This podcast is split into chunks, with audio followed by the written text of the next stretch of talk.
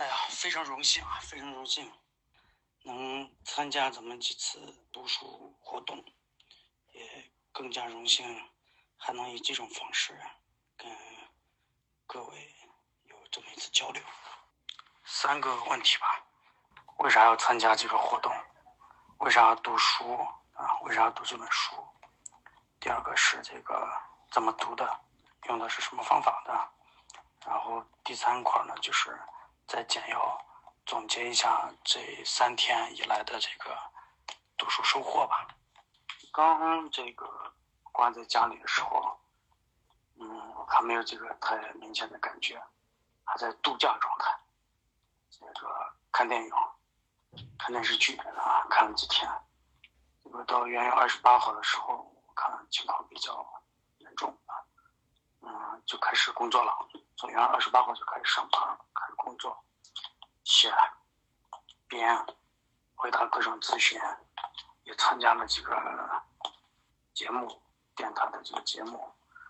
然后在这个过程中就发现，嗯，你不能老跟着这个新闻去走，对吧？这个这么难得的。嗯，虽然我们不能说感谢这个假期的，但确实客观上有这么一段时间，我们不能辜负它。用来干什么呢？读书。我一看，书房里面好多之前买的书都没有读，都没有读完。现在终于可以静下心来，所以就大概翻了一下。本来也应该启动年前刚拿到的这本合同指南的书，但是这个太厚了，对吧？压力很大。所以多亏那天我看见咱们这个活动，终于有机会有胆量是吧？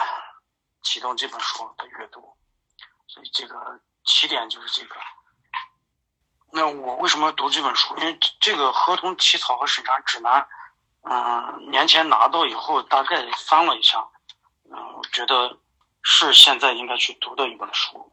它不是合同法，啊？它不是合同法，它不是法律知识，它里面。应该我理解也不是重点解决什么合同问题、合同法问题，那些我觉得不用太跟谁什么交流、上什么课，自己搞、自己读一下，对吧？自己练一下、查一查，应该就可以搞明白的。我为什么要读？就是看到这个三观四步法，包括当时在现场听这个常律师、何律师他们介绍的，对这个三观四步法方法论。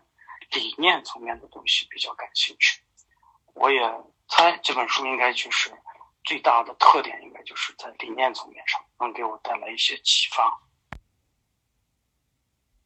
这几天读下来，我觉得，嗯，还是基本上能满足，对吧？基本上能回应我当初的这个设想和期待，所以这个也就认认真真。我希望，嗯，我相信你肯定能坚持下来，对吧？有大家的这个互相的鼓励啊，有这个群在互相监督，肯定能坚持下来。怎么读呢？我用的办法就是这个，因为我不是为了读书而读书嘛，对吧？更不是为了读这本书而读书，我是想知道这个律师平常最频繁的这个动作，最嗯工作量最大的这个合同这个工作，到底应该怎么去认识它？到底应该怎么去做这个工作，对吧？嗯，所以读的方法就是，嗯，虽然读书，但是不拘泥于这本书，不限于这个书。就跟我这两天写笔记的时候，就觉得好像道理都很简单。合同自己也不是，嗯，独立存在的，或者说它本身就是为了服务于一个一个的交易而存在的。那我们读这些书也是这样子。不是为了读这本书，是为了解决一个什么问题，对吧？什么问题呢？就是这个合同工作到底应该怎么做，对吧？怎么做？合同这到底是个什么东西？怎么去认认识它？更深刻的去认识它，把握它。所以读书方法就是，呃，跟着群主，对吧？我们这种读书方法叫主题阅读嘛。这个我相信很多朋友都嗯。知道前些年有一本书啊，还挺火的，叫《如何阅读一本书》。那里面好像，嗯，这个介绍了很多读书的这个方法，其中有一种就是这种主题阅读。所以呢，我读这本书呢，同时，呃，身边手边还放了好几本自己这个书架上有的跟合同有关的几本书，比如说，嗯，这个吴江水律师的完美的合同，比如说这个我看韩世远韩世远的这个合同法总论第四版，甚至还有两个最近刚读完的。两本非专业的书籍，一本呃，这是两本书吧一套，两本书，嗯，叫《项目管理精华》，还有一个叫《项目管理知识体系指南》啊，这个有些朋友可能知道，这是关于项目管理的。这我前两天还专门搞了一次直播来跟大家分享这个书的心得。另外一个就是今天跟今天的那个主题相关的。也是最近刚读完的《商业模式新生代》这个书，那我就觉得这些书都是用来回答我的关于合同、关于交易、关于合同工作、律师工作那些疑问的材料，而不仅仅限于咱们这本书，对吧？《合同指南》这本书。那这种主题阅读法呢，就要求把所有这些地方打通。这也是我理解，咱们学这个不是上学那个时候了，对吧？还还是哪个专业，呃，特别在意自己是哪个专业，呃，在意是哪门课，哪个部门法等等，对吧？到了这个工作环境当中呢，我们也越来越感受到这些都没有什么。生活并不分学科。并不分部门，对吧？它就是生活，它就是生产，它就是一个一个的生意，它就是一个一个的这个活动，对吧？嗯，跟那些专业划分了、学科划分了、法律部门的划分了，跟这些没有必然联系，甚至我们应该跳出那些东西，加入到丰富多彩的生活里面去，基于这样的想法。以咱们这本合同起草审查指南为核心，附带着，嗯，这个读了刚才我提到其他这些书，当然偶尔还会受这本咱们这个合同指南这本书的指引，对吧？它底下不是有脚注嘛，会提到一些这个其他著作或者是其他什么文章，那你也去找一下，把它找出来，能找到的啊，尽量找到都看一下。反正就是围绕合同这个这个核心问题，把所有能调动的这些信息，把所有能找到的这些资源，这一次二十一天，把它全部都能一锅烩了，是吧？一锅烩了。其实刚才忘了说，其实更重要的，更重要的是。结合自己这些年的这个实务工作经历啊、阅历，看到的、经历到的、思考过的一些问题困惑，然后现在能够嗯专注下来，这个边读边想，然后希望通过这么一次旅程，对吧？二十一天的这个阅读体验，能打开一些这个疑惑，能解决一些问题，让自己在。关于合同的这个问题上，认识上，这个再提高一个境界，对吧？提高一个层次，这就是前两个问题啊，为什么要读，以及我是怎么读的啊？就是怎么读，就是我刚才说的叫什么一锅烩，对吧？就是要融会贯通，把这些东西全部融合起来，顺便也顺便趁着写笔记的这个读书笔记的这个机会呢，借题发挥。然后把自己所有的这些，嗯，学到的理论知识也罢，嗯，这个自己的实践经验教训也罢，对吧？这些东西都能归拢一下，啊，按一定的这个逻辑给它整理整理。这也是我这几天写笔记的时候想法，跟大家分享一下。然后第三个部分，我就把最近这三天阅读的一些体会。总结总结，跟大家以这个语音的方式分享一下，完整的反正就已经写了嘛，大家有兴趣的可以看一下。第一天的这个主题啊，叫合同的内涵，合同的内涵就是什么是合同？经济引入经济学的那个角度来阐述这个问题，当然是一个比较新鲜的，至少对于学法律的人来说是一个比较新鲜的视角，是吧？很多人可能会感觉很通透。嗯，另外一个就是那个头那个图，对吧？有一个图，嗯，这个洋剥洋葱洋一层一层这样子的去认识这个合同的本质，那个我是同意的，就是他揭示了合同就是一种合意。嗯，合同的内涵就三点，首先是刚才说的，它是个合意，这个不用讲了，意思表示一致嘛，对吧？意思表示一致。嗯，第二层呢？这种合意，它是一个法律行为，就是是法律事实的一种，它是一个法律行为，它会这个产生一定的法律后果，对吧？这是合同的第二层含义。更重要的是，我觉得是第第三点，就是嗯，合同就是交易规则的一个表现，对吧？就是交易规则。嗯，有一个法律谚语叫。当事人之间的法律契约是当事人之间的法律，我觉得这个说的特别到位，因为这个，嗯，人们之人们之间啊，搞一些这个生意，对吧？做一些交易，它是要有游戏规则的，交易规则的。这些规则呢，嗯，有这个习惯，对吧？有这个大家商量好的这个合同，也有这个国家的这个立法等等，包括一些什么。甚至还包括一些什么道德呀等等这些纪律，对吧？等等，可能都在嗯这个规则体系里面。那其中很重要，嗯，具有这个标志意义的一个规则构成部分就是合同。而且我自己理解啊，它作为一种游戏规则、交易规则，从功能上来说啊，合同就是首先是界定这个合同。各方当事人的这个关系的这个关系，用法律术语讲就是权利义务关系。首先是要界定关系，第二个就是要描述一个这个交易的过程，描述一个交易的过程。因为任何的这个交易，嗯，其实都是一个过程，有些很短，哪怕它一瞬间完成，对吧？有些是持续很多年，那都是一个过程。这个过程。该怎么安排？先干啥后干啥等等，这些都是合同要解决的问题。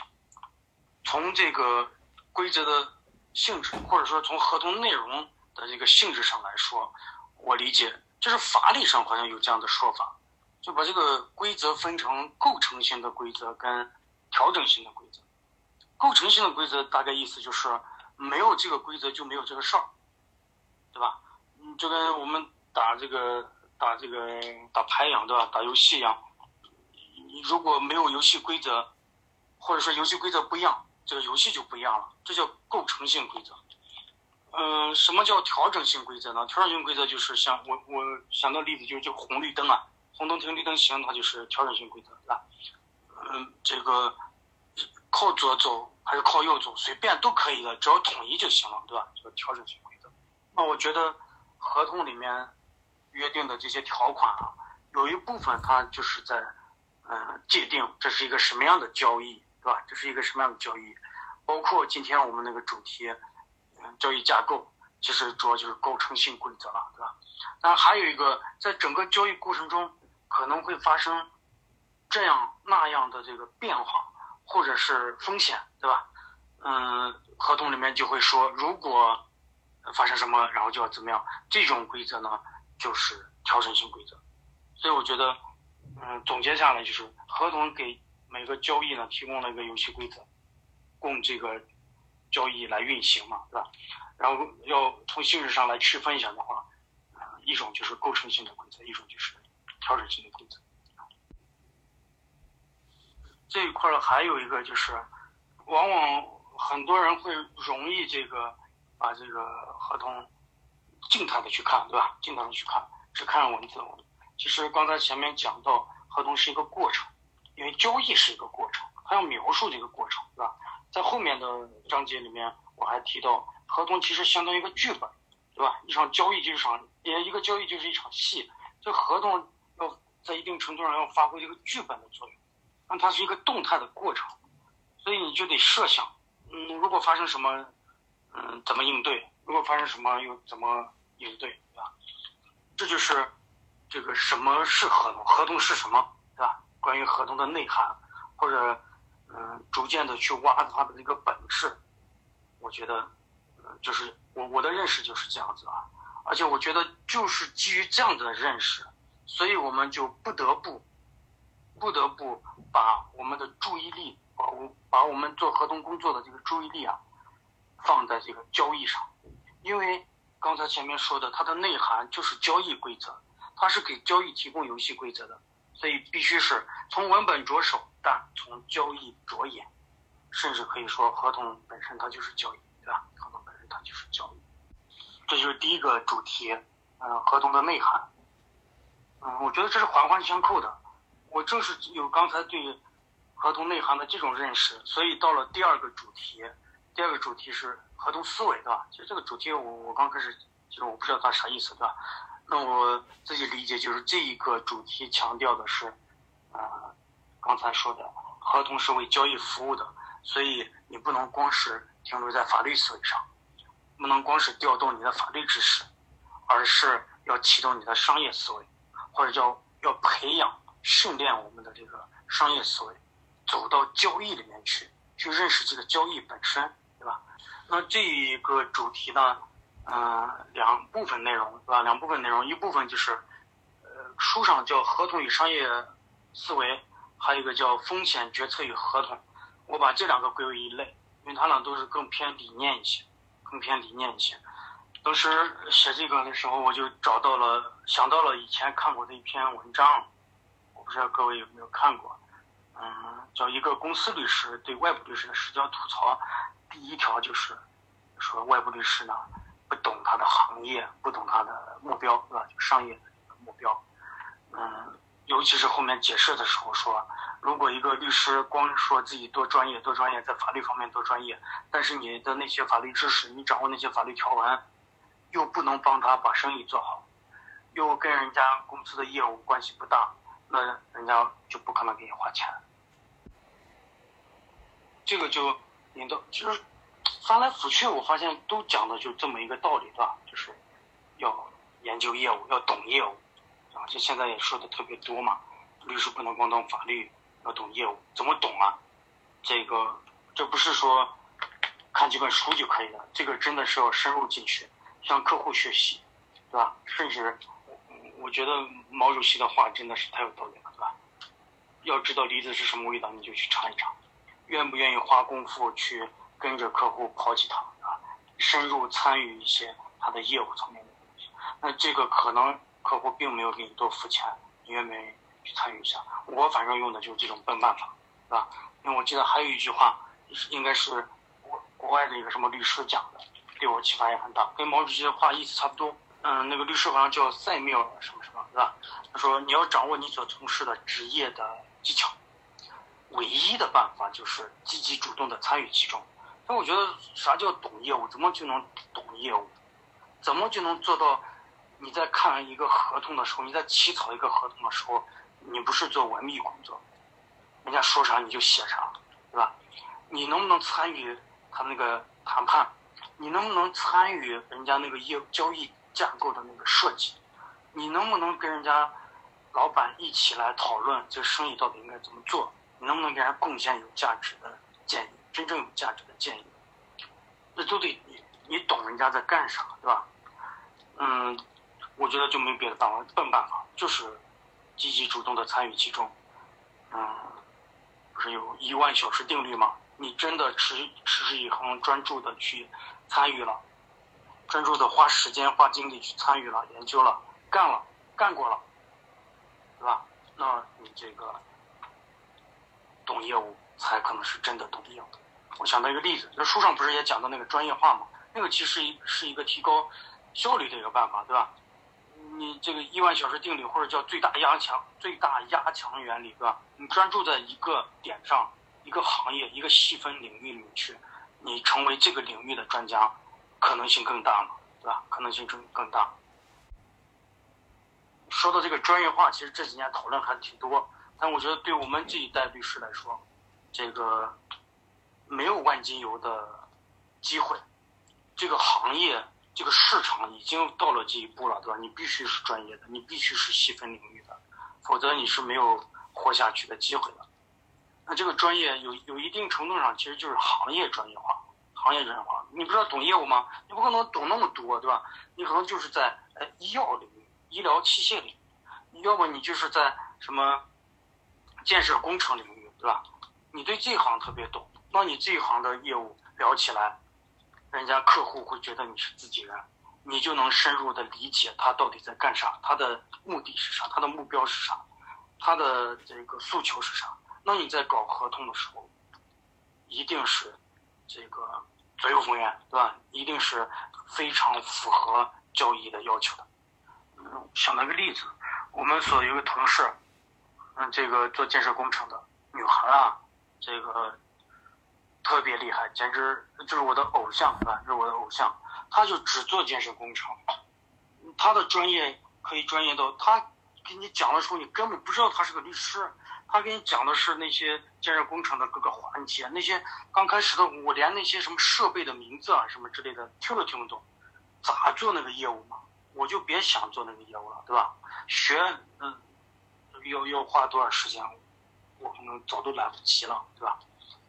这个就是这样，你下过这个功夫了，这个就是门槛，专业化的好处，提高效率，然后这个专注在某一个领域。同时也能怎么样，有利于个人品牌或者是团队的这个服务产品品牌的脱颖而出。这个能如果能真的做到了这个懂业务这一层，嗯，当然这个怎么去懂，对吧？咱今天那个主题，我觉得一会儿再说啊，跟这个有关系。我接着说我这第二个主题，这个思维层面的、理念层面的，也结合我自己的一些体会啊。实际的这个体会，就你理解到这一层的时候，有了这样的意识以后，你可能就跟我一样，可能啊，这个我因为我也不知道我这是对的还是错的，我就特别现在特别能理解这些老板的这个难处，对吧？什么难处呢？就是他，你看，咱不是做合同工作吗？这个合同这个合同管理啊，有个流程，你律师可能就在这个里面，或者就法务，对吧？就在那个流程里面是一环。最后一环的那个人的压力，跟中间或前面的律师这个压力是不一样的。因为我之前也在公司里面做过副总，这个有过体会。我第一次签一个单子、签一个合同的时候，真的是压力非常大。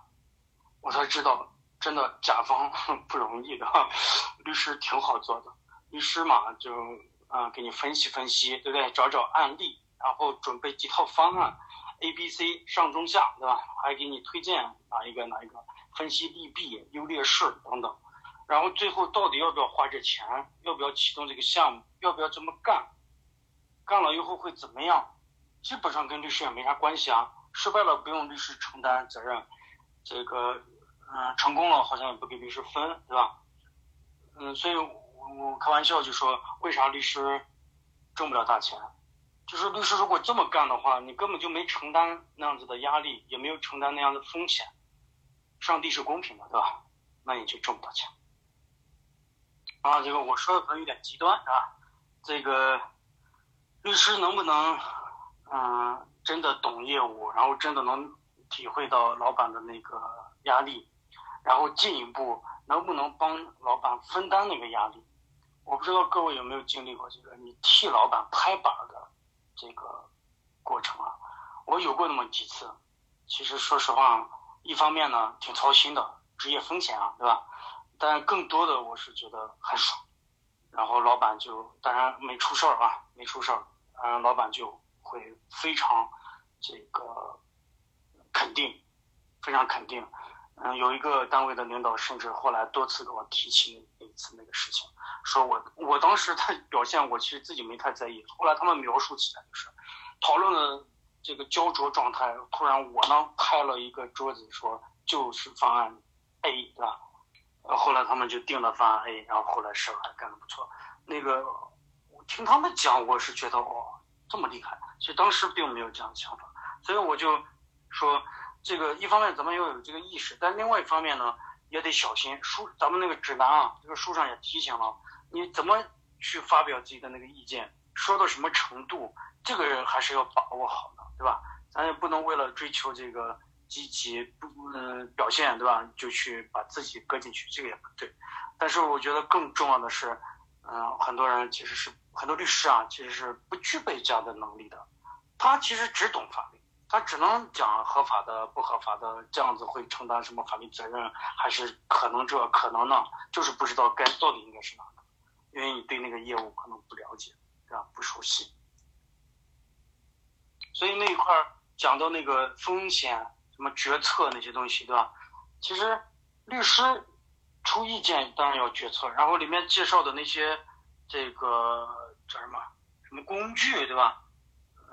理性、理性预期原则、决策树啊什么这些，这些都是工具。但是我觉得这这都挺好学的，对吧？呃，书上讲的很清楚啊，我们学起来挺容易。但是。好像决定性因素不在这呀，你你不是不会这个东西啊，对吧？你是愿不愿意？你是敢不敢？你是有没有这个能力去，嗯，给人家出真正有价值的主意？这个可能是我们需要下功夫的地方。这是我个人的理解啊，我自己对自己的要求。嗯，然后，另另外一个呢，就是第二部分。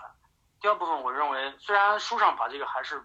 嗯，叫理念，对吧？但其实我觉得可能跟前面那一部分比，它更偏这个技术操作层面。嗯，这个第一个呢，叫如何把合同思考清楚，就是那合同那个框框架，对吧？怎么思考清楚，那个过程怎么想清楚。另外一个叫合同审查理念与方法补充，那个就更是这个一些指导原则了，对吧？指导原则，先把合同当做一个整体，先不拆分。对吧？咱们这本书不是叫三观四步法吗？先从最宏观的这个角度去审视这么个合同，到底是在干一个什么事儿，对吧？要做一个什么事儿？整个这个事儿将以一个什么样的过程来进行？在这个过程中都可能出现什么样的风险变化？呃，各方在这个过程当中都会有什么样的诉求？有什么样的禁忌，对吧？嗯。然后这个甚至不光是合同主体，我记得书上还专门提到合同相关方，像什么，嗯，合同就是公司的什么相关工作人员等等，对吧？他们的出现的一些异常状况，都应该被纳入到我们思考的这个范围内。这个我觉得还是挺有启发的。所以，所以就是在这个意义上，从最宏观的这个层面上去审视合同，合同就是个剧本，对吧？就是个剧本，它要交代清楚这场戏。呃，能对哪几个场景，呃，都有些什么人、人物，对吧？然后要做哪些动作，要干哪些事儿，谁先干，谁后干，还是同时干，还是怎么弄，对吧？呃，这个就是一个剧本。所以，嗯，我觉得这一块的这个收获就是，你得三观的这个宏观这块一定要把握好。上不是就列了几个点吗？怎么？几个点，像这个什么，考虑合同的将来啦，考虑负面和风险啦，对吧？列了几个点，这几个点其实就是它不全，应该是，反正每个交易应该不太一样，大致可能包括这些。那，嗯，就对照这个去核查，对吧？看这个剧本是不是写全了，不要搞得都上台了，然后突然一个人发现不知道该干啥，对吧？不知道该说哪句台词，这个就，嗯，戏就不好演了，这个交易可能就。进行不下去。呃，后面提到一个叫什么双扣合理论，对吧？其实应该就是这个意思。哎，如果怎么样就会怎么样，如果怎么样就会怎么样，对吧？嗯，这个有一个关联性。然后另外一个就是这中间呢，嗯，特别我特别强调了一下那个合同就是交易，对吧？要为交易服务的。嗯，这个交易呢，对一个公司来说，或者对咱们的客户来说，它可能就是一个生意，就是一个项目，对吧？所以我就联想到我们我之前学习的这个项目管理的方面的一些东西。嗯，这个项目管理它可能有可能是内部的，有可能也是要这个跟客户一起完成的。那总之呢，从项目管理角度来说，一开始就应该画一个路线图。一开始就应该通过各种工具去把可能出现的所有情况都考虑考虑到，然后给出相应的这个呃叫什么应对方案，是吧？应对方案，所以后来我看到后面解释，所以从这儿来看，其实我们要真的站在那个一个企业的角度，一个组织，我们客户啊，这个组织内部的这个角度去看这个交易，其实它就是个管理，它就是个项目管理，对吧？那就要从用这种思维去看待这个事儿，事儿明事理，事儿搞清楚了，宏观上把事儿理清楚了。然后再去根据人家这个要干什么事儿，去弄那个合同，我觉得啊，就很简单了，就很简单。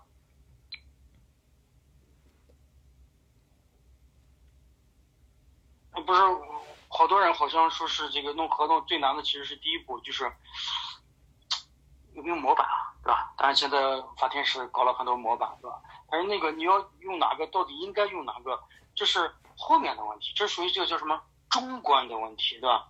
前面如果都没搞清楚，后面就怎么选对嘛？可能是这个模棱两可，或者是模棱模糊，甚至是碰运气，对吧？嗯，大概然后选一个，这个肯定会出大问题。宏观这个是个指明灯啊，是个路线图啊，是个导航啊，方向都搞错了，导航都搞错了，后面那什么中观、微观，那是越努力越失败，对吧？这跟我前两天讲项目管理道理是相通的。嗯，最后那个介绍那几个原则，我觉得对他们的理解，我就觉得那个 SMART 其实就是讲合同的那个质量啊，合同文本的那个质量嘛。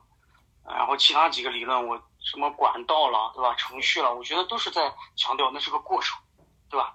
整个过程交易过程怎么，或者说交易结构啊，或者说整个那个过程怎么安排，那是一些工具，一些工具，嗯。反正到该用的时候用一下就行了，对吧？然后就到了第三天，就是今天的这个主题，因为刚发的，所以我就说简单一点啊。这个我说一下自己的理解，这个交易模式把控，其实我是这么理解的。前面不是一直在说，嗯，要做合同工作，要从合同文本着手，但是前提是要从交易着眼，对吧？不能局限于这个。拘泥于这个文本，老盯老在那研究文本条款，对吧？嗯，一定要先懂业务、明事理，然后才可能做出有质量的、高质量的合同，然后给客户提供高质量的法律服务，那嗯，什么叫懂业务？怎样就算懂业务？或者是懂业务到底要懂啥，对吧？嗯，就是两个，一个叫商业模式，一个叫交易结构。当然，这个概念。就像咱们那个书上讲的，好像也没有什么权威的概念，只是嗯，很多人有自己的理解，对吧？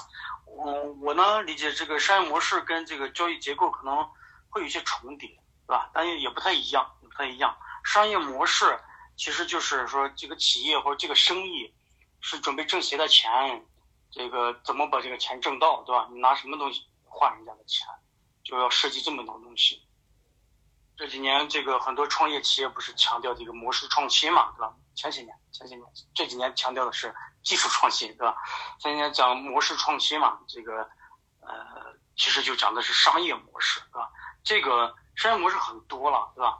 呃，免费的都有很多种，嗯，有这种钓鱼式的，对吧？有钓鱼式的，就是先这个让你免费，你用的差不多了，嗯，这个，哎，让你要弄个什么高级账户之类的，对吧？这是。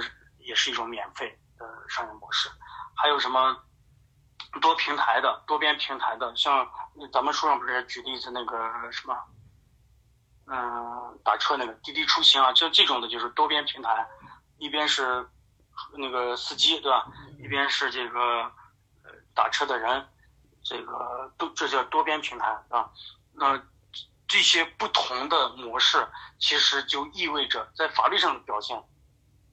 在法律上表现就是不同的交易，对吧？不同的交易进而就嗯意味着不同的法律关系，再进一步就是不同的合同，合同类型，对吧？这样一层一层这样下来的。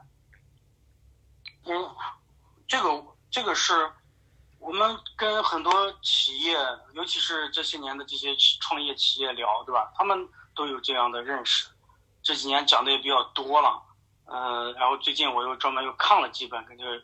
关的，我我不是画了拍了一张图嘛，就是之前看的商业模式新生代里面一幅图，我觉得讲的比较清晰啊，比较清晰，嗯，也也供大家参考吧，来，供大家参考。嗯，我觉得这个特别重要。你如果都不知道自己的客户是在做什么生意，他是在靠什么赚钱，你就把握不了重点，对吧？你就不知道人家签了这么一个业务上的这个合同，为啥这一块不收钱，为啥那一块就挣钱了，对吧？如果搞不明白这些事情的话，你可能做呃提供服务的话会非常被动，捉襟见肘啊。所以说这个，所以说这个交易结构跟商业模式不，咱不搞概念辨析了，对吧？大概就是这意思。嗯，都是宏观层面去看交易的，就对咱们来说啊，对律师来说，都是从宏观的视角去把握整个交易的商业模式选的是哪种，对吧？是哪种模式？然后这个交易结构，交易结构书上也举了很多这个例子，对吧？我想到一个，我我这几年嗯做的这个业务有一个叫科技成果转化嘛，对吧？就是给高校科研院所在做这个科技成果转化，所以他们就经常会遇到这个问题，哎，科技成果转化怎么转化？法律上其实都规定了很多方式了，对吧？但是你要转换成一个语言。嗯，然后你就会发现有所谓的不同的模式，对吧？不同的模式，嗯，要不要办个公司啊？还是直接把那个专利或者其他什么技术秘密卖给他？呃，一把把钱收回来。如果是许可的话，是一次性收费呢？按年收费呢？还是分成提成？要不要搞个门槛啊？等等，这些我理解就是交易结构。那到底选哪个？这个就不一定了，对吧？我理解就是，那要看是啥成果嘛。然后这个单位就是这个科研院所，他的风格是啥？他是想赚大钱，觉得这个事儿有兴趣，他自己懂，懂产业，对吧？觉得干下去能上市什么的，那他可能就会选投这个公司，作价出资搞个公司。如果有一些单位领导嫌麻烦。他也觉得自己就是科学家，我也不懂这些公司上市啊、融资啊这些东西，对吧？我也懒得去弄这些。我做出来，你要买就这么个价，对吧？你就把它拿走，自己搞去，成不成，挣钱赔钱，我都不管了，我就挣我这一笔就行。这就不同的风险偏好，对吧？不同的这个呃风险的风险的偏好，不同的这个诉求，或者是各自具有的资源禀赋可能不一样。导致他选择这些结构，交易结构可能就不一样。这块儿今天读的时候，我是把那个书上的一些内容的顺序我都给他调调整了一下，对吧？因为觉得交易结构的意义，呃，除了说什么谈判的时候你得把握呀，你不把握你在那跟人家咬咬文嚼字吗？不可能的，对吧？呃，交易结构也决定了你用什么样类型的合同以及。以后的那个条款怎么来安排，对吧？呃，刚才商业模式创新这也提到了，VIE 那个就不说了，那都大家都都很有名，然后大家也都看到了。像后面讲的什么税税务筹划的需要，那也是交易结构把握交易结构的一个重要意义，对吧？因为税务筹划一般都是调整交易结构嘛，对吧？调整交易结构。另外一个就是把握好交易结构，能够尽早的判断出。这事儿能干还是不能干？合法的还是不合法的？对吧？是交易结构把控交易结构的这个作用或者意义，对吧？就这些内容。然后后面那些，嗯，书上好像叫交易结构考察的多个角度嘛，上是吧？我我理解那个就是列了一些从用法律语言表述的交易结构，举了一些例子，对吧？所有权还是使用权，对吧？这个股权收购还是资产收购？其实这些就是从法律意义上去描述的这个交易结构。从这个商业上或者从老板那个角度来说，他可能有别的这个表述，对吧？呃，总结下来啊，我觉得能抽象一下的话，我的理解是，不同的交易结构其实就是。其实就是这个一个法律关系里面的这些要素，对吧？什么主体、客体，内容、权利、义务，对吧？这些要素，这个不同的排列组合，啊，该拆的拆，该分的分，对吧？这个又是打乱怎么组合，就是这样子。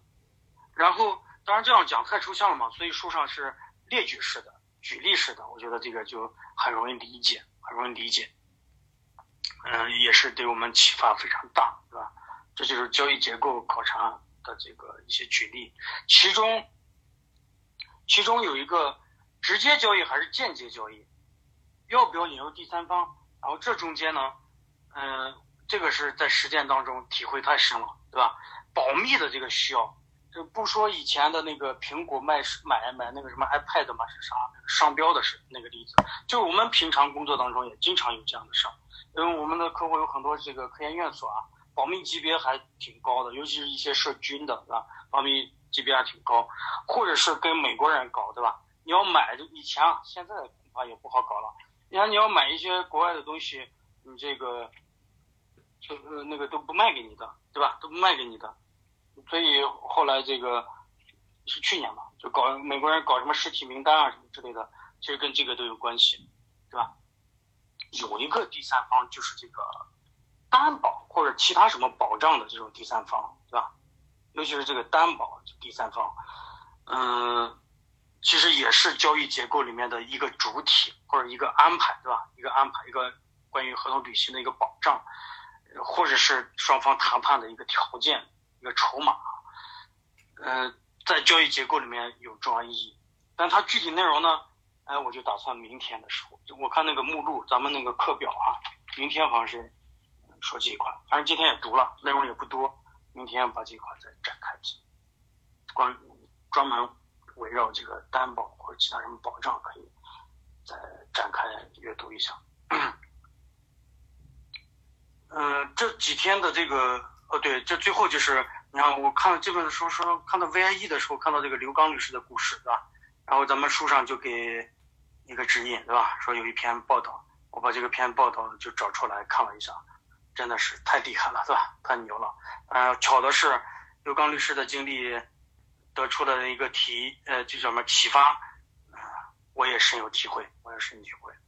嗯，就是你啥都得学，尤其是做一个商事律师，对吧？你可能啥都得学，啥都得懂，嗯，啥都得学，好奇心啊，对吧？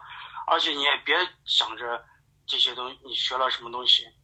马上就能用到，就能帮你挣钱，不是这样子的。但是后面不知道哪一天就用上了，这就是腹部唐捐，是吧？就腹部腹部唐捐。所以总结一下，最后我总结一下，为啥我今天，嗯，这个刚才那个张强问我说，哎，分享一下，然后定个主题，其实我很快就反应过来一个主题。也是我这两天可能是印象最深刻的一个读书心得吧，就是我们搞合同啊，起草合同、审查合同，对吧？做合同法律师，其实最重要的要深刻的理解和把握一个理念，就是弄合同本身没啥用，没啥意义，它唯一的使命，合同的使命，或者合同法律师的使命，就一个成事儿。帮你的客户，对吧？帮我们的客户成事儿，就是叫什么？促进交易，对吧？成事儿，这是我们存在的价值。我我就觉得，谁如果老说律师叫什么 Mr. No，Mr. No，对吧？然后或者是叫成事不足败事有余，这个就太伤人了，对吧？我们不应该做这样的，嗯，这样的律师，只懂点法律，对吧？然后在。生意的边缘边缘徘徊，在表面徘徊，不能深入进去。好了，我也没有特别准备，但是我觉得跟咱们这个群里的朋友随便聊聊。我今天的分享就先到这里，希望能跟大家继续剩下的这十八天的这个阅读，也能从各位的这个笔记当中学习到更多。感谢。感谢各位，感谢法天使。